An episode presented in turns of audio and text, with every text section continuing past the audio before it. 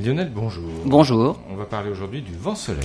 Le vent solaire, en fait, c'est un flot de particules envoyées par le Soleil à travers tout le système solaire.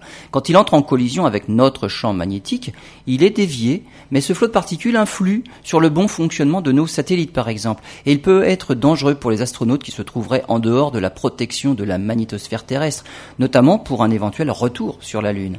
La NASA vient de sélectionner deux missions qui auront pour but d'étudier ce vent solaire.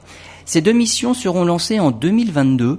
Il y aura la mission Punch avec quatre petits satellites répartis autour de la Terre et la mission Tracers qui, elle, comportera deux petits satellites. Punch étudiera la couronne solaire qui est la partie externe de l'atmosphère du Soleil. Quant à Tracers, il surveillera la partie nord du champ magnétique terrestre, là où les lignes de champ pénètrent dans l'atmosphère de la Terre, là où sont générées les aurores polaires. Ces deux missions permettront d'améliorer les prévisions en matière de météorologie spatiale.